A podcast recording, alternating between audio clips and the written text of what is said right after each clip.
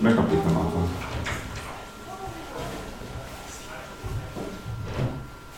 Herr, danke, dass wir im Raum zu dir kommen können. Danke, dass du da bist, dass du nicht nur jetzt hier bist, sondern egal wo wir sind, dass du mit dabei bist, dass du uns nie allein lässt. Heiliger Geist, ich bitte dich jetzt, dass du mir zeigst, was ich sagen soll und dass du uns zeigst, was wir hören sollen, dass wir offen sind und dass wir das annehmen, was du für uns hast.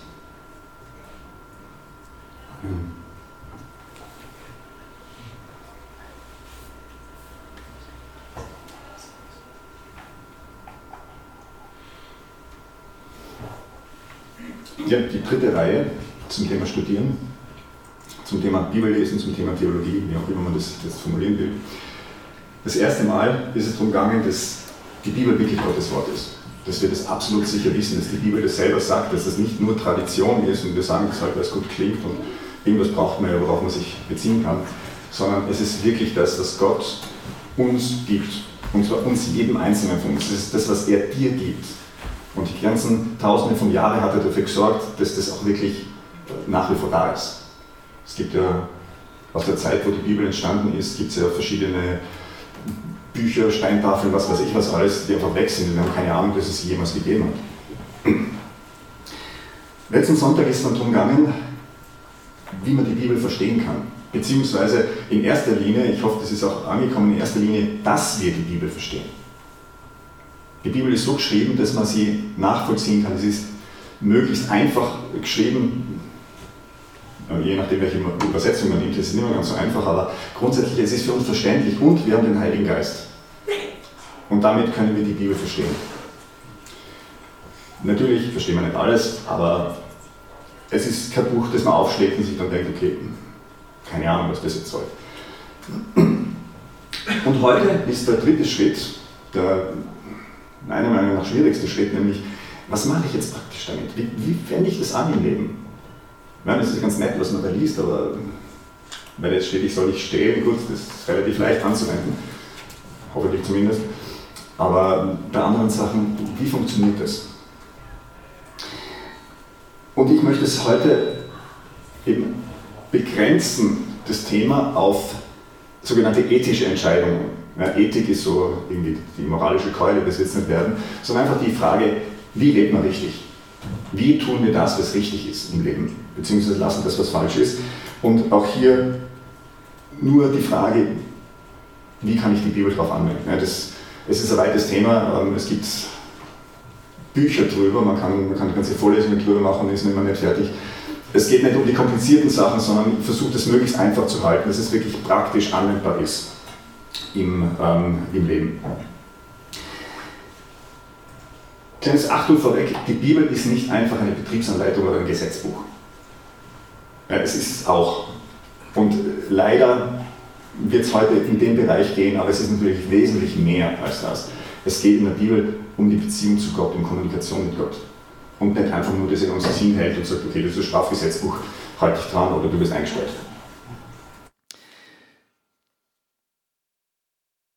Die Grundlage, für mich, die Grundlage jeder christlichen Ethik findet man ganz am Anfang von der Bibel.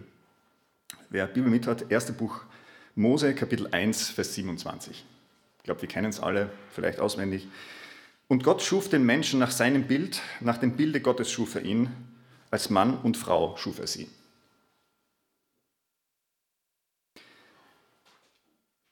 Es sind hier zwei Aussagen drinnen. Das eine ist, wir sind nach dem Bild Gottes geschaffen. Das andere ist, wir sind als Mann und Frau geschaffen. Das hängt natürlich zusammen, aber es sind zwei Bereiche. Es geht um die Beziehung zwischen Gott und uns und es geht um die Beziehung zwischen Mensch und Mensch. Und dafür sind wir geschaffen worden. Wir sind dafür geschaffen worden, dass Gott, er wollte ein Gegenüber haben. Das ist nicht ein anderen Gott, aber jemand, der nach seinem Bild geschaffen ist. Jemand, mit dem er persönliche Beziehung haben kann, mit dem er eine Liebesbeziehung haben kann. Und er hat uns geschaffen, dass wir auch Liebesbeziehungen haben. Das bezieht jetzt nicht nur auf die Ehe, sondern Nächstenliebe. Wie gehen wir miteinander um? Es sieht Adam, wo er noch alleine im Paradies war, und Gott sieht ihn und sagt, es ist nicht gut, dass der Mensch allein ist. Das bezieht sich jetzt nicht nur darauf, dass er Frau bekommt, sondern es bezieht sich generell darauf. Wir sind keine Einzelwesen. Und gerade jetzt in der Zeit von Corona merken das viele, die alleine leben und dann plötzlich ist da kein Kontakt mehr da. Und, und, und Menschen werden krank davon. Ja, wir, sind, wir sind Rudelwesen sozusagen. Ja, wir sind jetzt keine, die in einer 5000 Leute Gemeinde sein müssen. Nichts gegen 5000 Leute Gemeinden. Aber wir brauchen diese Kleingruppen. Ja, so. Vielleicht ist sogar, so wie wir heute da sind, schon zu viel für eine Kleingruppe. Ja, dann sind wir mehrere Kleingruppen. Aber die Gruppen können auch wieder zusammen. Also dafür sind wir geschaffen. Und wir sehen das dann auch, wie Jesus gefragt wird, was ist das größte Gebot? Und ihr kennt die Antwort. Er sagt, du sollst den Herrn, deinen Gott, lieben mit deinem ganzen Herzen und mit deiner ganzen Seele und mit deinem ganzen Verstand. Dies ist das größte und erste Gebot. Das zweite aber ist ihm gleich, du sollst deinen Nächsten lieben wie dich selbst. An diesen zwei Geboten hängt das ganze Gesetz und die Propheten. Das heißt, Jesus sagt, in diesem Zitat aus dem fünften Buch Mose, das er hier bringt, ist die ganze Bibel zusammengefasst. Da ist alles drinnen. Die Beziehung zu Gott und die Beziehung zwischen den Menschen. Darum geht es. Und alles, was wir dann an ethischen Entscheidungen haben, an was ist richtig und was ist falsch, ist nichts anderes als, wie lebe ich das? Wie kann ich die Liebe zu Gott leben? Wie kann ich die Liebe zu Mitmenschen leben? Wie kann ich, ganz nebenbei gesagt, die Liebe zu mir leben? Weil Liebe den deinen Nächsten wie dich selbst heißt auch, liebe dich selbst wie deinen Nächsten. Bei manchen Leuten sollte man das auch umdrehen, weil die lieben sich definitiv zu wenig. Wir sind dafür geschaffen. Und das ist das, was wir tun sollen. Und jede Frage nach Ethik ist, wie funktioniert das? Und wir kennen das, glaube ich, alle. Du tust was aus Liebe und du merkst nachher, es war falsch. Ich hätte es nicht machen sollen, ich hätte was anderes tun sollen. Es passiert.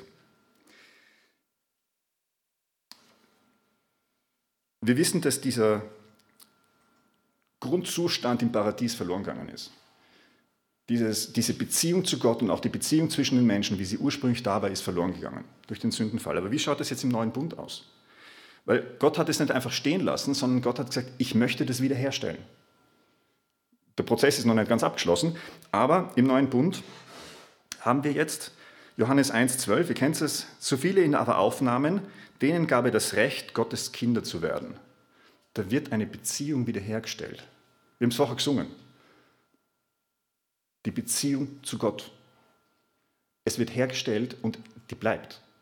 Es ist nicht etwas, was wir dann wieder verlieren, wenn wir Fehler machen und so, ähm, so wie das beim Sündenfall der Fall war, sondern wir sind Kinder Gottes. Wir haben das Recht, das Wort, das hier steht, Exousia, meint Vollmacht, Recht, vielleicht verfassungsmäßiges Recht, wenn man so will.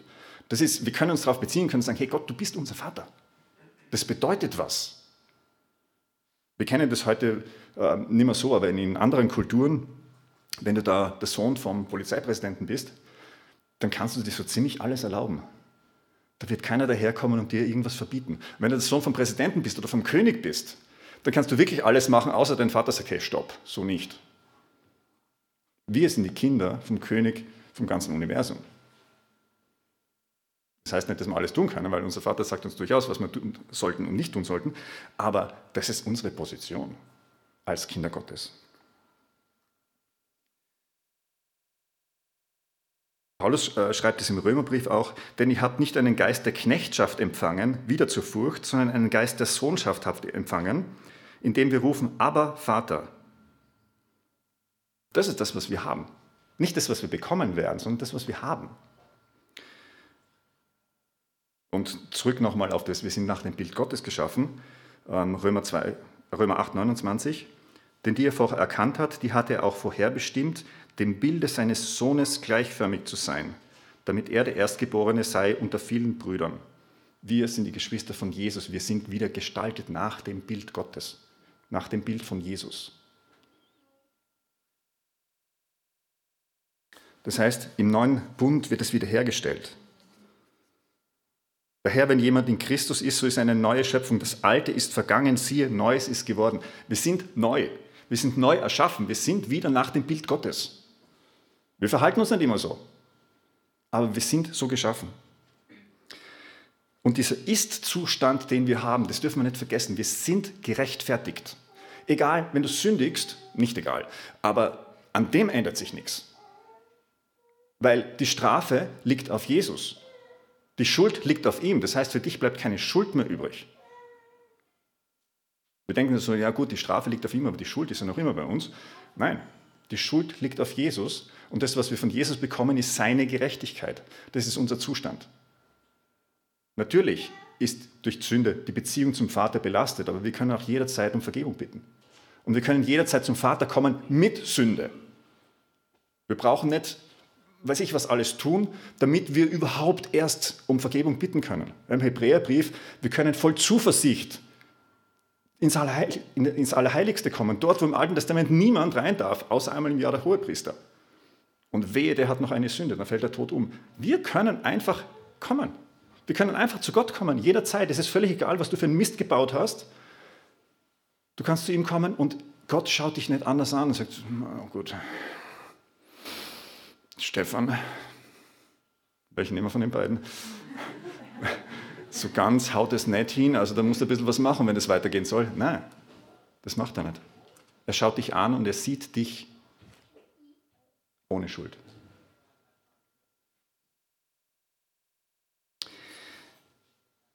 Die erste Bedeutung von dem für, die, für, für Ethik ist, dass wir nicht aus Angst vor Strafe gehorsam sind. Hoffentlich zumindest. Das ist weit verbreitet unter Christen. Das ist so, naja, kleine Sünden straft der liebe Gott sofort, ja. Und wehe, du tust das, bumm, kommt sofort der Hammer und gute Werke bringen Segen, schlechte Werke bringen Fluch. Also müssen wir die Guten machen, dann haben wir Segen, weil sonst kommt der Fluch von Gott. Natürlich haben Taten Auswirkungen, aber von Gott her, es geht nicht darum, dass wir vor Gott gut dastehen, dass wir sagen, hey Gott, schau, richtige Idee gehabt, mich zu nehmen, ich bin jetzt Christ, ich beweise dir jetzt, du hast recht gehabt. Gott weiß schon, dass er recht gehabt hat, ohne dass du das tust. Und er hat dich nicht vorher ausgesucht, weil du so toll warst, sondern einfach, weil du du bist.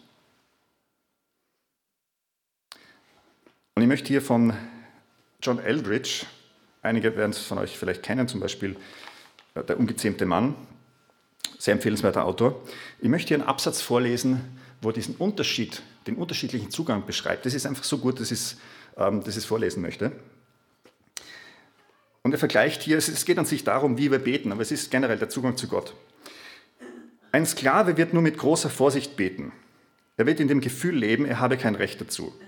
Entsprechend bescheiden und unterwürfig wird er beten. Und überwiegend wird er um Vergebung für seine Sünden beten, statt den Reichtum der Macht und Fülle Gottes in Anspruch zu nehmen. Die ganze Beziehung zu Gott ist geprägt von Ehrerbietung, vielleicht auch Angst, aber jedenfalls kaum von einer zärtlichen Liebe oder vom Geliebtsein, und die Sprache seines Betens spiegelt nichts von Nähe und innerer Vertrautheit wider, eher etwas vom Gefühl der Unwürdigkeit. Viele Menschen, die so beten, sind gute Diener ihres Herrn. Ein Waisenkind kennt diese Art von Vorsicht nicht. Ein Weiser ist verzweifelt.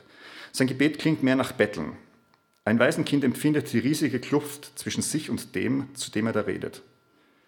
Fülle existiert in seiner Vorstellung nicht. Sein Gebetsleben ist geprägt von einem Bewusstsein des Mangels. Er bittet um die Krümel, er erwartet nur Krümel. Ganz anders die Söhne. Ein Sohn weiß, wer er ist. Meine Söhne waren gerade über Weihnachten bei uns, alle drei. Sie sind inzwischen junge Männer, die ihren eigenen Weg gehen. Und wie das in ihrem Alter so ist, leben sie noch mit, mit begrenzten Mitteln. Aber wenn sie nach Hause kommen, herrscht die Fülle. Natürlich plündern sie Kühlschrank und Vorratskammer, ohne erst groß zu fragen. Und wenn wir essen gehen, ist natürlich klar, der Dad wird für die Rechnung aufkommen. Sie sind Söhne. Sie dürfen den Reichtum deines Hauses genießen und aus einem Strom des, der Freude gibst du ihnen zu trinken. Psalm 36.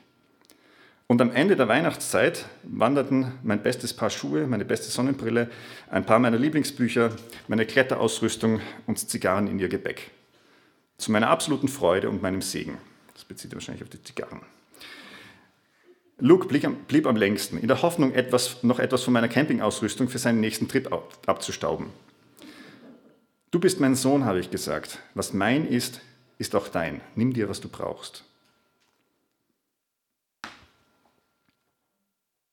Das ist der Zugang, den wir zum Vater haben. Völlig unabhängig davon, wie die Schulnoten sind, wie erfolgreich wir sind, wie toll wir leben, es spielt keine Rolle. Wir sind Kinder Gottes. Das hat jetzt nichts mit Respektlosigkeit gegenüber Gott zu tun. Respekt vor einem Vater ist was Natürliches. Zumindest hoffe ich das für die meisten von uns.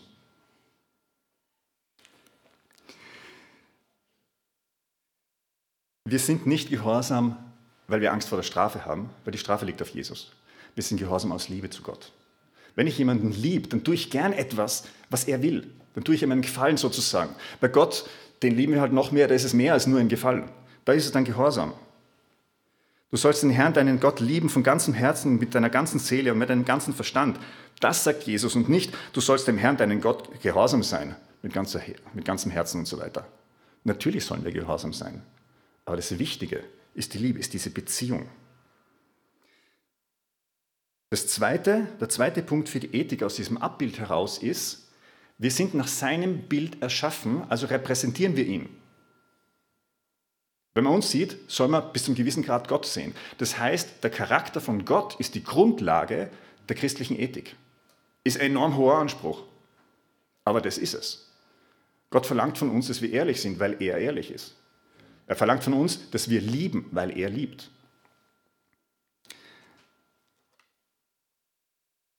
Wir werden dadurch natürlich nicht Gott, aber als seine Repräsentanten, das ist der Anspruch. Wir wissen, dass wir es nicht erfüllen können.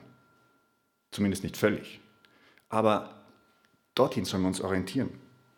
Aber noch einmal, nicht um gut dazustehen vor Gott, nicht um ihn nicht zu enttäuschen oder, oder aus Angst, aus dieser, aus dieser Diener-, Sklaven- oder, oder Waisenhaltung heraus, sondern als seine Kinder.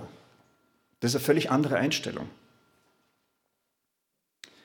Und die dritte Bedeutung, und hier geht es jetzt dann in die Praxis rein, die dritte Bedeutung ist, dass das Abbild in der damaligen Zeit, wenn irgendwo eine Statue war mit dem Bild vom König, dann war das der Herrschaftsanspruch. An den Grenzen hat man teilweise Statuen aufgestellt mit dem Bild vom König und es war, hier beginnt das Land von der Person. Und das mit diesem Wissen verändert sich dann auch das Bilderverbot im Alten Testament. Du sollst dir kein Bildnis machen. Du sollst keinen Götzen bei dir zu Hause aufstellen, weil das symbolisiert, dieser Götze herrscht hier. Und da sagt Gott, nein. Da musst du ihn nicht einmal anbeten. Brauchst ihn bloß aufstellen.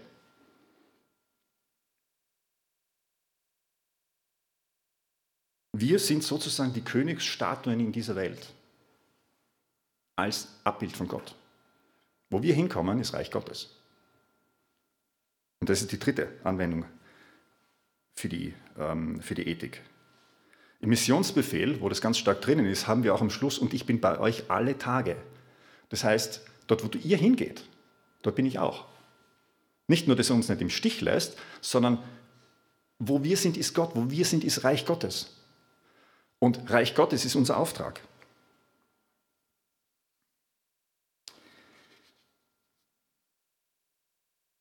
Unser Text geht weiter. Ich lese noch einmal den ersten, also Vers 27 und dann Vers 28.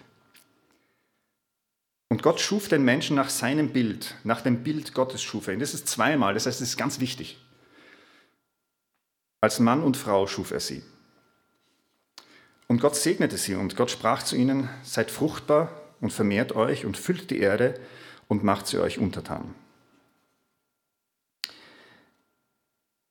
Das ist jetzt die Sache mit dem Herrschaftsanspruch. Das ist mit dem Ausbreiten vom Reich Gottes. Gott sagt, okay, ihr seid jetzt mal zwei. Es reicht nicht aus. Ihr müsst mehr werden. Ich möchte nicht nur zweimal mein Abbild haben, ich möchte es öfter haben. Das, das Bild, das hier steht, ähm, Simone und ich haben uns darüber unterhalten, so bei der Diskussion, wie viele Kinder bekommen wir? Ja, seid, vermehrt euch. Bei zwei ist Status quo, bei drei ist dann vermehren. Das, was hier steht, äh, wörtlich übersetzt müsste man sagen, myriadet euch. Das heißt, keiner von uns hat genug Kinder dafür. Ähm, das bezieht sich natürlich jetzt nicht auf eine Familie, sondern insgesamt auf die Menschheit. Wir sollen uns vermehren, dass wir unzählig werden. So wie auch ähm, Abraham dann die Verheißung hat, deine Nachkommen, die werden zahlreicher sein als die Sterne am Himmel. Es geht darum, dass sich das Bild Gottes vermehrt. Und der zweite Auftrag ist dann, füllt die Erde. Bleibt nicht an einem Fleck, sondern geht über die ganze Erde. Ich möchte, dass mein Bild überall auf der Erde ist. Ich möchte, dass ich von überall aus angebetet werde. Ich möchte, dass überall mein Reich ist. Und interessant, es geht fast unter in der Geschichte, aber wenn wir die äh, Geschichte vom Turmbau von Babel nehmen, da war nicht nur das Problem, dass sie sein wollten wie Gott und diesen Turm gebaut haben, sondern die gesamte Menschheit war da im Prinzip an einer Stelle. Die haben sich nicht ausgebreitet. Und dann kommt die Geschichte mit den verschiedenen Sprachen, dann haben sie sich ausgebreitet. Das heißt, da war mehr als nur der Anspruch, dass die wollten, oh, ich möchte Gott sein, ähm, was natürlich das Schlimmere ist. Aber sie haben sich nicht ausgebreitet. Und dann sollen wir uns die Erde untertan machen. Das ist was, was man natürlich immer dazu sagen muss. Es geht nicht um Ausbeuten der Erde. Es geht nicht um Zerstören, weil ich bin jetzt der große Macher und die Erde hat zu tun, was ich, was ich von ihr möchte. Untertan heißt regieren oder untertan machen heißt regieren. Das heißt sich drum kümmern. Wie regiert Gott uns? Da können wir sehen, wie wir uns auch um die Erde kümmern sollen. Die soll uns nicht egal sein. Aber es ist noch mehr drinnen. Manchmal glauben Christen ja, also du musst irgendwo als Pastor oder als Missionar arbeiten, um wirklich ganz zur Ehre Gottes leben zu können. Dann gibt es noch die Ausrede, naja, wenn ich Geld verdiene, dann kann ich ja was für die Mission geben und dann ist mein Arbeiten ja auch irgendwie zur Ehre Gottes. Aber es geht viel weiter. Jeder von euch, der irgendwo in der Wissenschaft tätig ist, macht genau das, was hier steht. Macht euch die Erde untertan, erforscht sie. Macht sie euch nützlich. Jeder Bauer macht genau das. Jeder, der irgendwo im medizinischen Bereich tätig ist, schaut, dass er die Krankheiten unter Kontrolle bringt. Genau das Gleiche, macht sie euch untertan. Jeder, der irgendwas entwickelt, damit das Leben besser wird hier auf der Erde, macht genau das. Er setzt die Fähigkeiten ein, damit das hier funktioniert und besser funktioniert. Die Wirtschaft sorgt dafür, dass es uns viel besser geht. Wenn wir jetzt die Wirtschaft hätten wie jetzt, sondern die Tauschwirtschaft wie vor tausenden von Jahren, dann gäbe es das alles hier nicht. Dann hätten wir hier kein Haus, in dem wir sein können und es ist schön warm und wir haben Licht und ähm, sind nicht über Matschstraßen, sondern über Asphalt kommen. Das ist alles zur Ehre Gottes. Das heißt, egal was du arbeitest, fast egal was du arbeitest, es ist zur Ehre Gottes. Oder es kann zur Ehre Gottes sein. Macht euch die Erde untertan. Breitet mein Reich aus. Lebt es. Und das ist nicht nur Bibellesen. Das ist auch einfach praktisches, normales Leben. Das gehört auch dazu. Wenn du als Hausfrau gutes Essen hinstellst und dich bemühst, dann ist auch das zur Ehre Gottes. Warum? Weil du machst das aus Nächstenliebe. Und wenn du das tust, wo Gott sagt, tu das, dann ist es zu seiner Ehre. Also wir können da ein bisschen entspannter sein, als wir manchmal vielleicht sind. Springen wir in einen neuen Punkt rein. Johannes 20, 21 ist wo Jesus seine Jünger zunächst einmal aussendet, das ist noch nicht der Missionsbefehl. Jesus sprach wieder zu ihnen, Friede euch. Wie der Vater mich ausgesandt hat, sende ich auch euch. Das ist wieder dieses, ihr seid mein Abbild und jetzt geht ihr raus. Jesus hat genau das Gleiche gemacht. Er war allein und hatte sich die Jünger gesammelt und jetzt schickt er die Jünger raus. Und in Apostelgeschichte 1.8 geht es dann noch weiter, wo Jesus dann sagt, aber ihr werdet Kraft empfangen von dem Heiligen Geist, der auf euch gekommen ist. Und ihr werdet meine Zeugen sein, sowohl in Jerusalem als auch in ganz Judäa und Samaria und bis an das Ende der Erde. Und genau das passiert bis heute. Es wird ausgebreitet. Das Vermehren, das wir jetzt haben, ist nicht unbedingt Kinder zu bekommen, sondern das Vermehren ist, dass Menschen Christen werden. Das heißt, da geht es um die Familie Gottes. Jede Wiedergeburt, neue Kreatur, wieder schön, Abbild Gottes, unverzerrt, vorher was verzerrt, wieder einer mehr, und das geht raus über die ganze Welt. Das ist, es gibt so gut wie keine Gegend weltweit, ein bisschen noch, aber so gut wie keine Gegend, wo nicht irgendwo in der Nähe Christen sind. Es hat sich fast über die ganze Welt verbreitet. Es gibt noch immer ähm, genug Länder, in denen einiges zu tun ist. Österreich gehört dazu. Aber es breitet sich aus. Es ist genau das, was Jesus hier gesagt hat. Bis ans Ende der Erde. Und das ist unser Auftrag. Das ist das, warum wir hier sind. Dass wir uns die Erde untertan machen, dass wir sein Reich ausbreiten. Sonst könnte Gott ja sofort sagen, was, was du bist Christ, komm zu mir, Sache ist erledigt, passt. Viel schöner. Nur wer bleibt hier dann übrig? Ja, dann gibt es hier kein Abbild Gottes mehr. Dann gibt es hier das Reich Gottes. Maximal in einer anderen Form.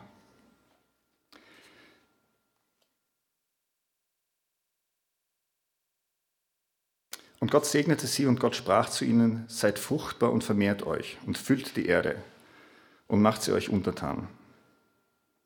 Und ihr werdet meine Zeugen sein, sowohl in Jerusalem als auch in ganz Judäa und Samaria und bis an das Ende der Erde.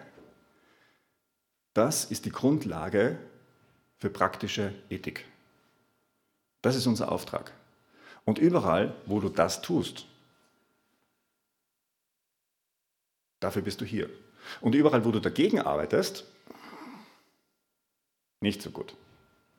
Aber trotzdem nochmal als Erinnerung, wir sind Kinder Gottes. Ethische Fragen sind nicht, damit wir gut dastehen vor Gott oder dass wir irgendwie uns was dazu verdienen, dass wir was wieder gut machen. Ja, mein Gott hat uns das vergeben, man muss es irgendwie wieder gut machen. Wir, Menschen sind ja irgendwie so. Ja. Stell dir vor, du, du, fährst mit dem Auto deinen Nachbarn nieder und du gehst zu ihm hin und sagst, es tut mir leid, es war ein Unfall, es ist halt passiert. Ähm, dann sagt er, okay, es ist schon in Ordnung, aber es ist nicht in Ordnung. Du musst es erst wieder gut machen. Das braucht, bei Gott braucht es nicht. Wir müssen die Sachen nicht machen, um wieder irgendwie was gerade zu biegen. Das hat Jesus erledigt. Und das müssen wir immer im Kopf haben, wenn wir, wenn wir darüber irgendwie ähm, uns Gedanken machen. Anders ausgedrückt, zusammengefasst, unser Auftrag ist die Herrschaft und die Ehre Gottes. Wenn es nicht zu seiner Ehre ist, dann lass es. Vor allem dann, wenn es seiner Ehre schadet, dann lass es. Ich möchte jetzt zu ganz praktischen Schritten kommen, wie man Entscheidungen treffen kann, ob es gut ist oder falsch ist. Es ist jetzt kein Allheilmittel, es ist nicht der einzige Weg, den es gibt, um das rauszufinden, aber es, ist, es sind Schritte, die mir einfach wirklich helfen. Und der erste Punkt ist, egal in welcher Situation du bist, egal wie schwierig es ist, Gott hat immer die richtige Lösung. Es gibt keine auswegslose Situation. Es gibt keine Situation, wo wir als Christen zwischen der kleinen und der großen Sünde wählen müssen, um dort rauszukommen. Gibt es nicht. Es gibt immer die richtige Lösung. Wir wissen sie vielleicht nicht, aber Gott hat sie. 1. Korinther 10 steht, bisher ist noch keine Versuchung über euch gekommen, die einen Menschen überfordert. Und Gott ist treu. Er wird nicht zulassen, dass die Prüfung über eure Kraft geht. Er wird euch bei allen Versuchungen den Weg zeigen, auf dem ihr sie bestehen könnt. Dieser Weg, griechisch, was da steht, heißt Ausweg oder auch Fluchtweg. Das heißt Notausgang bei einer Versuchung, bei einem Problem. Es gibt die richtige Lösung. Es gibt sie. Und Gott hat sie. Das heißt, wir können zu Gott kommen und sagen, wie schaut es aus? Was ist das Richtige? Aber es ist nie so, dass es keinen Ausweg gibt. Das ist völlig unmöglich. Und das ist, gerade wenn es schwierig ist und wir uns nicht auskennen, ist das, glaube ich, ein wichtiger Punkt, den wir nicht vergessen dürfen. Gott hat die Lösung. Und Gott ist immer bei uns und auf unserer Seite. Wie finden wir jetzt die Lösung? Oder wie stellen wir fest, ob das, was wir tun, richtig oder falsch ist? Der erste Punkt ist zum Teil sehr einfach. Was steht in der Bibel? Wenn in der Bibel steht, du sollst es nicht machen, okay. Sache erledigt. Wenn in der Bibel steht, du sollst es machen und du überlegst, soll ich es wirklich machen? Doch, ja, wenn es drin steht, mach's. Ähm, es gibt natürlich viele Bereiche, wo es nicht direkt drinnen steht. Wir leben heute in einer Zeit, die einfach völlig anders ist als damals in der Bibel. Ähm, soll ich mir ein Benzinauto kaufen, ein Dieselauto oder ein Elektroauto? Da werde ich direkt in der Bibel nicht wirklich was finden. Aber grundsätzlich denke ich mir gilt, wenn was nicht verboten ist, dann ist es erlaubt. Der zweite Schritt ist, und damit ist es schwieriger, der zweite Schritt ist die eigene Einstellung. Ich kann das Richtige tun, aber mit der falschen Einstellung.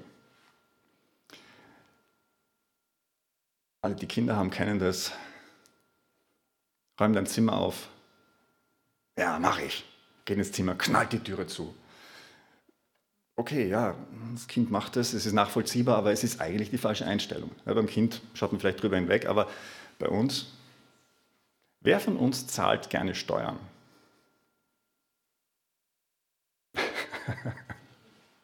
Eine Hand war oben, ich sage nicht, wer es war. Wir sollen Steuern zahlen. Wenn wir Steuern zahlen, ehren wir Gott. Und man kann Steuern zahlen und sagen, Herr, danke, dass wir eine Regierung haben. Ja, auch für die Regierung kann man danken. Ich habe nicht gesagt, dass es keine Herausforderung ist. Aber wir leben in einem stabilen Land.